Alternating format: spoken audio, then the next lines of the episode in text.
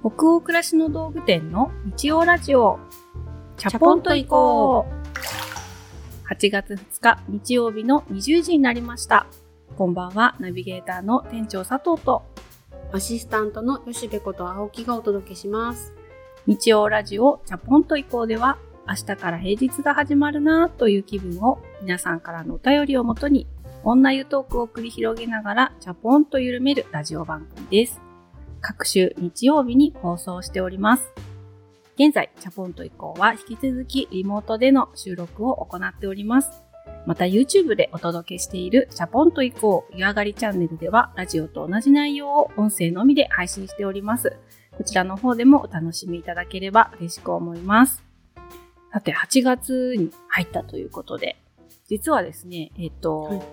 この北欧暮らしの道具店の音声コンテンツ、まあ、ラジオが今、この2年半にわたってチャポンと行こう一本でお届けしてまいったんですが、この度7月12日を皮切りに新しいラジオ番組が誕生いたしまして、はい。えーその名もですね、エッセイラジオ20時のお疲れ様という新しいラジオ番組をえー誕生させることができました。なんかおしゃべりではない形の音声コンテンツでお客様とコミュニケーションを取っていけたらなという願望がもともと自分の中にありまして、1年くらい前からぼやぼやっと考えていたんですね。うんうん。当店のメールマガジンで毎週火曜日の20時のお疲れ様というタイトルで様々な書き手の方にエッセイを寄稿していただいてでそれをメールマガジン限定でお届けするという取り組みをこちらももう数年にわたってしてるんですけれどもこのバックナンバーを読みたいですってお声を、まあ、常日頃お客様からいただくので、あ、そのバックナンバーをその時のなんか気分だったり、季節だったり、世の中の雰囲気だったりっていうものに合わせて私たちの方でこうセレクトをさせていただいて声でエッセイをお届けするコンテンツ作ってみたいなっていうのをちょうど年明けくらいに思いついてなんか私たちこう大人になるとお疲れ様って言う側に回ることすごくないですか、うん、多いですね。お疲れ様って言われることってそんなないというか。少ないんですよね。なので、そういうことをお客様とお互い頑張ってますよね、お疲れ様って言い合いたいなっていう気持ちでメルマガエッセイをお届けしてきたんですけど、うんうんよりなんかそれを肉声で、今週もお疲れ様でした、みたいなお話をなんかできたら、すごく自分も聞いて心地いいだろうな、なんてことを考えて、うーん。それで声でやってみようっていうのがこの取り組みなんですけれども、そんなラジオがですね、えー始まりまして、えっ、と、チャポンと一行が来週に、この今のところの予定なんですけど、20時のお疲れ様エッセイラジオが日曜日の夜8時に配信される予定なんですね。交互交互で日曜日、うんうんあの、攻めてまいりますので、できるだけ皆様の癒しのひとときになるように、細く長くこの新しいラジオも続けていけるようにと頑張りたいと思いますので、ぜひこちらもね、Spotify とか、Podcast とか、当店のサイトでフォローしていただけると嬉しく思います。それでは、今夜もチャプラーの皆さんからお便りがたくさん届いておりますので、その中からまず2通ほどご紹介するところから始めたいと思います。茨城県にお住まいのラジオネームボノボノさんからのお便りです。佐藤店長、吉部さん、スタッフの皆様、こんばんは。毎回楽しみにしていて、チャポンと以降の配信日は遠足の前の日みたいにそわそわワクワクしちゃいます。第1夜から何度も再生しているのですが、第25夜のやる気スイッチの入れ方を聞いて、まさに私にとってのスイッチはチャポイコだと気がつきました。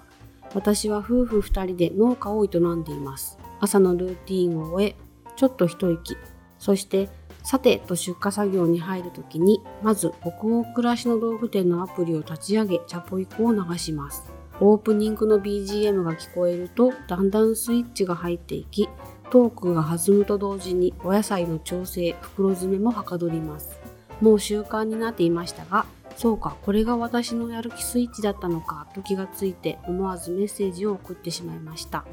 これからも熱湯風呂や半身浴、いろんなチャッポイコを楽しみにしてます。というお便りでした。あボノボノさん、ありがとうございりがます。とうございます。嬉しいですね。うん、野菜詰めはかどるって。嬉しいですね。なんか、嬉しい。そういうお仕事のルーティンの中で、こう、スイッチのオンオフにね、このラジオがうんうん役立っているなんて、ありがたいなと。ありがたいな。生活のね、一部になってるんですねね。チャポンと行こうっていうね、ちょっとこう、女湯がテーマのラジオ番組でございますので、うんうん熱湯風呂や半身浴、いろんなチャポ行こうって書いてくださってますけど、最近追い炊きとかね、ああね、新しい言葉を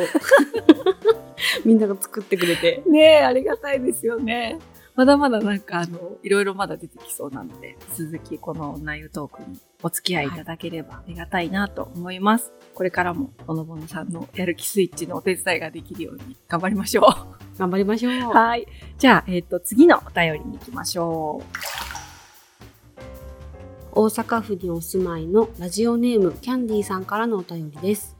こんにちは。いつも家で仕事をしながら拝聴しております。私はこの春から新社会人になりました。失敗を恐れるあまり肩に力が入ってしまうため、チャポンと行こうを聞いて、リラックスした状態で仕事ができるように日々葛藤しています。社会人になり3ヶ月とちょっと、だんだん自分のできることとできないことのギャップに悩み始めました。先日の第58夜のキャパシティの話には泣いてうなずいたほどです。パソコンを閉じても仕事が気になって気になってそわそわしてしまいます。テレワークが始まり、ずっと家にいることもあり、仕事とプライベートの切り替えがうまくできません。何か良いアドバイスがいただけましたら嬉しいです。う。わあキャンディーさん、ありがとうございありがとます。うございます。このね、春から新社会人になられたということで、初めて社会で出て働くっていうタイミングが、この2020年だったっていう方たちって、うん。多分特別な世代になるんではないだろうかという、うんうんうん。入社してこう、いきなりテレワークが中心になったりとか、っていう中で新しいお仕事を覚えていったり、まあ、先輩や上司の方々とコミュニケーションを取るにも本当に工夫とか努力がいるだろうし、そういうことを思いを馳せてしまいますよね。どうやって体当たりでチャレンジされてるのかなっていう、こちらが教えていただきたいというか、そうですね。聞いてみたいですね。うんまた全然環境が変わってるから。ずっとこう、その会社で働いてきた人の切り替えと、またその、今世界中が新しい状況にチャレンジして戦ってるっていう中での切り替え方ってうん全然違うと思うから、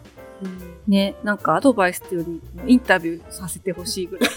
こちらがなんかお話聞きたいなが本音でございます。だけど、ちょうど今日あれですね、この後いただいているおしゃべりの本テーマになるお便りも、キャンディーさんからいただいているお便りに通じるテーマで、そちらでじっくりね、お湯ねを温度上げていきますか。行きましょうか。じゃあ、このまま今日の本テーマとなるお便りも読ませていただきたいと思います。鳥取県にお住まいのラジオネームラジオが好きになりましたさんからのお便りです。初めてメールさせていただきます。インスタグラムで独り言エプロンを見つけたのがきっかけで、北欧暮らしの道具店さんのコンセプトに一目惚れしました。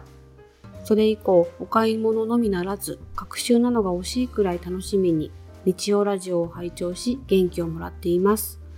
この春、移動で初めての土地に来ました。最初は仕事の時間以外でも気がつくと仕事のことが頭によぎります。精神衛生上あまり良くないな。仕事に打ち込むためには気分転換できた方がいいだろうになと思うのですが、テレビを見たり、本を読んだり、料理をしたりしても、残っている仕事、明日やらねばならないことをつい思い出してしまいます。どうすれば仕事のことを考えすぎずに済むでしょうか？アドバイスいただけたら幸いです。というお便りです。ありがとうございあますり。がとうございます。この春の移動で鳥取に行かれたのかな？っっていうことですかねていう。ことですよね。うん。初めての土地なんですね。うんでもそんな状況の中でも気分転換は大事だなって思ってテレビ見てみたり本読んだり料理したりっていう生活も回そうとしていてうんで仕事も回そうとしているっていう、うんこの同時進行を今頑張ろうとしていらっしゃるわけですね。いや、だから、すごくまず、このラジオが好きになりましたさんのお便りを拝見させていただいて、自分がその体験をちゃんとしたことがないから、あの、断定的には言えないんですけれども、でも想像するに同じように自分もなるだろうなと思ったというか、そうですね。仕事のことばっかり考えるっていうことになるだろうな。うんだって新しい勤務地に行って、人間関係も新しく形成し直すっていうことだと思いますし、その中で会社の事業とか業務というものに個人として貢献しようっていうやる気があれば、仕事のことをばっかり考えちゃいますよね。ばっかり考えちゃうね。うん。自然体で生活楽しめる状況じゃないかもしれないね、もしかしたらね。うんなんか今回いただいたお便りを読ませていただいて思ったのが、仕事のことを考えすぎるのは精神衛生上良くないことなのかっていうポイントが一つと、うんうん。もう一つは、それでもやっぱり気分転換が必要な事実ってあるだろうなっていうことはとっても共感するので、うんうん。それが自分にフィットした気分転換の仕方をどうやって見つけているのかっていう、うんこの二つがポイントなのかなって思ったんですね。気持ちが変わったりとかっていう同じ経験の中ではないんですけど、勤めになった時と自分で会社をやり出した時っていう大きく仕事人生二つに私現時点では分かれてるんですよね。ある会社に勤めていましたとか、お店で店員として働いていましたっていう時期があって、その後でも兄と二人で会社を作って、会社の責任者をやるっていう人生になってから、10年対今15年ぐらいの仕事をし始めても25年とか6年経ってるんですけれども、その後者の人生になってから、やっぱ同じ悩みすごくあったんですよね。まあ今もなくなってはないんですけど、もうそれこそ仕事のことばっかり考えてるんですよ。子供が生まれても、うん。もっと子供のこと考えなきゃと思っても仕事のこと考えちゃうとか、子供9歳になりましたけど、生まれてしばらくした頃ってそういうふうにすごく母親として申し訳ないことになってるんじゃないかとか、うんそういうふうにして自分を追い詰めることが精神衛生上良くないんじゃないかなってすごい考えた時期がありました。吉部さんとかどうでした？そうね。自分が責任を持つ範囲が確かに子供持つと広がった感じはあって、うまくいってないんじゃないかっていうことがすごく不安になったりしましたね。自分の手が足りてないんだけど、でも足りさせたいし、こういう風にやりたいっていう願望がどちらの分野にもあって、うん。うまくできないなっていうのは困ったし、切り替えもできてなくてぐちゃぐちゃでしたね。そういえばうん思い返せば。わかる。めちゃくちゃですよね。ぐちゃぐちゃでひっちゃかめっちゃでしたね。めっちゃがめっちゃがよね。そう、なんかそういう時にバランスを取りたいとか、うまくオンオフのスイッチを切り替えたいと思うことをやめてみたらどうかとかって、うん。だんだんこう自分の中で考えるようになって、苦しんでた頃にたまたま読んだ、まあ、あるインタビュー記事の中で、ワークライフバランスってことをすごく、まあ、世の中で言われているんだけれども、その方が自分の場合はもうワークライフバランスと考えないで、ワークライフミックスだっていうふうに捉えてるっていうのを、ある方が書いてるインタビューを読んだことがあったんですね。で、すごくそれを読んで自分は救われたというか共感をして、仕事とプライベートっていうものを人生の中で水と油みたいに全然違う要素だというふうに分けると、うんこっからの自分のその会社を経営していく人生ずっと苦しいままだなっていうふうに思ったんですよね。なの、で、自然に混ざり合うものだっていうふうに考えていくと、もしかしたら自分のキャパも広がるかもしれないし、混ざってることが苦しいんじゃないんですよね、実は。混ざってちゃいけないっていうマインドセットがすごい苦しいんですよね。うんうんうん。切り替えなきゃいけない。いけないっていうマインドセットが。で、それはやっぱりそういう情報ってや世の中に溢れているし、他の人のことって本質的には他人だったりするとわからないから、うまくやれてバランスが取れてるように見える人がいっぱいいたりして、落ち込んだりするんですよね。うんうんもしかしたら私とか吉部さんも遠くから見てたら、なんかその暮らしと仕事っていうものをバランスよくやってるように見られちゃったりするシーンあると思うんですけど、実際はぐっちゃぐちゃなわけじゃないですか。そうですね。もう泥団子みたいになってやってるわけじゃない。そうそうそう。あららーっていう感じに、ね、なってるよね。だけど、なかなかその外向けの発信って、バランス取れたこと言っちゃったり自分もするし、そういうふうにニコニコしてると見えちゃったりすると思うんですけど、実際はそうじゃなかったりもするので、まずはそのさっきの2つのポイントの中の1つ目って、精神衛生上悪いっっていうことを自分は決めつけない、思わないようにしたり、だってそうなっちゃうもんなっていうことですよね。うん私も今でも料理してても、うん。ネットフリックスでハマってる韓国ドラマ見てる時間でさえも、そういえばあの人に、あれ課題投げたんだけど、返事もらってないままだなってことを思い出したりとか、うんうん。なんか最近あそこの数字があんまり良くないのどうしてだろうってやっぱ気になってたりすると、あ、うん。これが原因かもしれないって急にそういう考えが降りてきたりすると、うんうん。ネットフリックス見ながら iPhone にメモしたりってもう止められないんですよね。うん忘れないようにしたいってすごく思うから、うん。そういうライフとワークがもうない混ぜになってる状態だけど、うんうん。それがこう、一生相入れないものだ、水と油だっていう風に思わないようにすることで、せめても精神衛生は保たれるように少しずつなってきているかなとは思います。吉部さんはそのあたりってど、どんな風に考えてる？でも私もそうかも。すごいは今結構大変っていう時も焦っちゃうしモヤモヤしちゃうし四六時中やっぱ頭から離れてはいないんだけどこれが全部思い出になるっていうなんか思っちゃうんですよね。なんねすごい境地だね。なんだろう。なんかね、これも全部こういう思いをして生まれた言葉はコラムにいつか書くかもしれない。何かにつながるかもしれないし、子供が何か言った時に返してあげる言葉のネタになったりするかもしれないし、うん感じてることとか考えちゃったこととかこうモヤモヤしちゃったことっていうのが全部こう思い出になっちゃうからいっかっていうその大変な時はすごい思います。うん、確かに。でこれは本当に切り替えなきゃやばいっていう時はうん。切り替えてそれにしか没頭できない場所に行ったりしてあのわざと切り離すというか映画館にこも行っちゃうとかもうそれしかできない場所に行ったりします。うん。今は考えすぎてちゃいけないっていう時は体ごとどっかに移動させちゃう。うん。それぐらいについつい考えたいことがあるって、とってもいいことだと、まず思いたいっていう、それをいけないことじゃないっていう風にしたいっていう自分がいて、だけどやっぱり確かに空白の時間を頭に作るっていうことで、心とか体がリフレッシュされたらいいなっていう時は、私も吉部さんと同じかも。強制終了じゃないけど。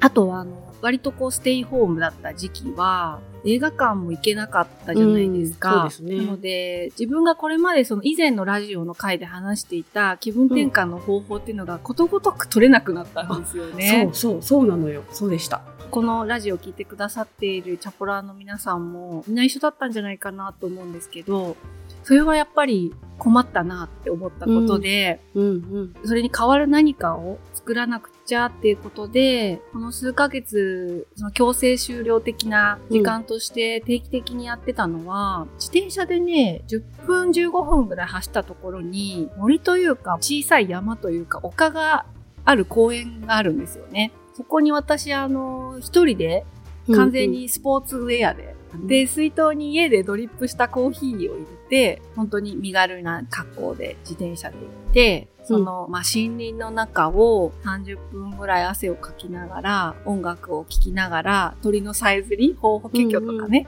耳を澄ませながら、歩いて、小さな山を抜けてった先に公園があって、そこでまあベンチがあったりするので、うん。そのベンチで入れてきたコーヒーを飲んで、ぼーっとするっていうのを、うん。まあまあ定期的にやってたんですよね。それでこう、なんだろう、映画館とかに行ってた代わりになったというか、うんうんうん。自然の中に自分の身を置いて、できるだけ物とかお金とか持たずに行って、うん自然の中で自分の五感を解放するっていう考え事は一定しちゃうんですけれども、うんそういう時間を意識的に作ったことで、なんとか今も持っているっていうのはあるかも。なるほど。私もそんな感じのようなことで、イヤホンで、その時気分に合う音楽を一生懸命探して、あ、これだって思ったものを聴きながら目を閉じて横たわるっていう。あその音楽にそう没頭すると、すごい気持ちがいいんですよね。子供の頃からそれ結構同じで、その時間は考えちゃうし、いろんな雑念がいっぱい浮かんでくるんですけど、すごく頭も心も整理されるっていうか、静かになる感じがあって、波立ってるものがこう、なぎになるみたいな感覚なのかね。それすっごいわかる。平日とか行けないじゃないですか。リフレッシュしに、ちょっと小さい山行って歩いてくるお母さんみたいなことできないから、うんよ 夜だと怖いしね。うんうんだから、あの、ベランダに植物を、まあ、いっぱい増やしたんですよね。一気に2、3ヶ月で。うんテーブルも買って、折りたたみ式の椅子も買って、夜もベランダ出れるようにランタンも買って、虫除けのキャンドルも最近買って、ちょっとずつ充実させてるんだけど、やっぱり吉部じゃないけど、イヤホンで、うん。あの、音楽をベランダで聴いて、で、外真っ暗で静か。だけど耳からは音楽が聞こえてくる。うん。で、ハーブを手でちょっと揉んだりして、あーミントいい香りスーハースーハーしたり、うんうん。なんかそういう時間って、やっぱり何かをシャットアウトできているから、たった10分寝る前にうんお酒持ってベランダに出て、ふーってして音楽聴くだけで、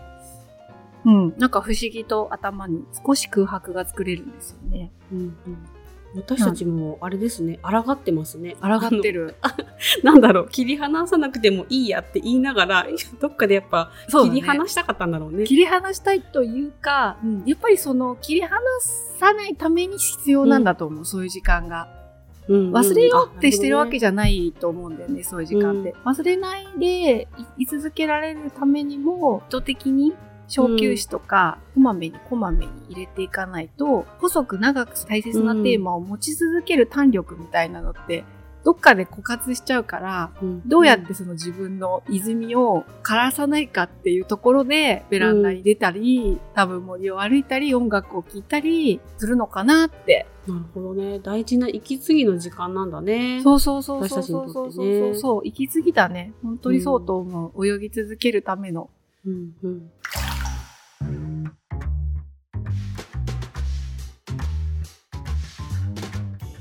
なんかこう自分って真面目すぎるんだよねとか、うんうん。なんかもっとこう、車の運転でもハンドルに遊び寄りた方がいいよっていうことを人生に例えられたりしてアドバイスされることもあるけど、うんうんなんか肩に力入ってちゃいけないのかなって思っちゃうんですよね、私。そうね、うん。そうだよね。うん。なんかそれぐらいうんついつい一生懸命やりたいとか、うんうんこういう風に人からちゃんとやってるって見てほしいとかって思うっていうことうんってなんかとっても自然じゃないっていう、そうね。さらにその一生懸命頑張ってるのに、一生懸命頑張りすぎだってことまで否定されちゃったら、行き場がないっすっていつも思うんですよ。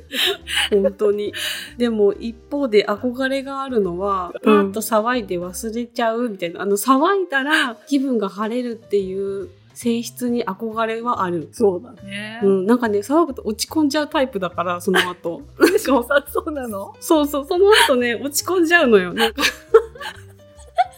そう、それを高校生の時に知って、そっかそう、あ、カラオケ行くと私落ち込むんだと思って、あー なんだろうこれっていうのをずっと引きずってますね。でもなんかすごい私たちも、ああ、やっぱこの半年で気分転換の方法も変わってたなって思い起こさせられましたね。こちらのお便りのおかげで。そうなんですよね。うん頑張ってたなっていう気分転換に割と。なんか頑張ってましたね。気分転換しようと心がけちゃってたみたいです。うん、結構頑張ってましたね。喋り始めると努力が出てきた。本当ですね。気分転換しないと持たないなと思うシーンがあるとは思うんですけれども、それぞれの方法を見つけて一緒にうん、頑張っていきましょう。頑張っていきましょ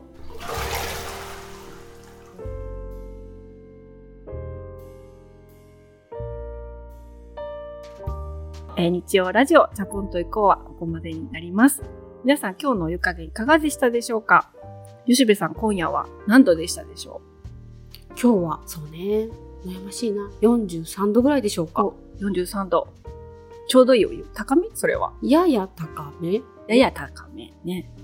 えーそんなわけで今日も皆さんの気分が少しでも緩まると嬉しいです。番組は北欧暮らしの道具店のサイト上やアプリに加えて、購読に便利なポッドキャストや Spotify でも配信をしています。ぜひ、チャポンと移行で検索してみてくださいね。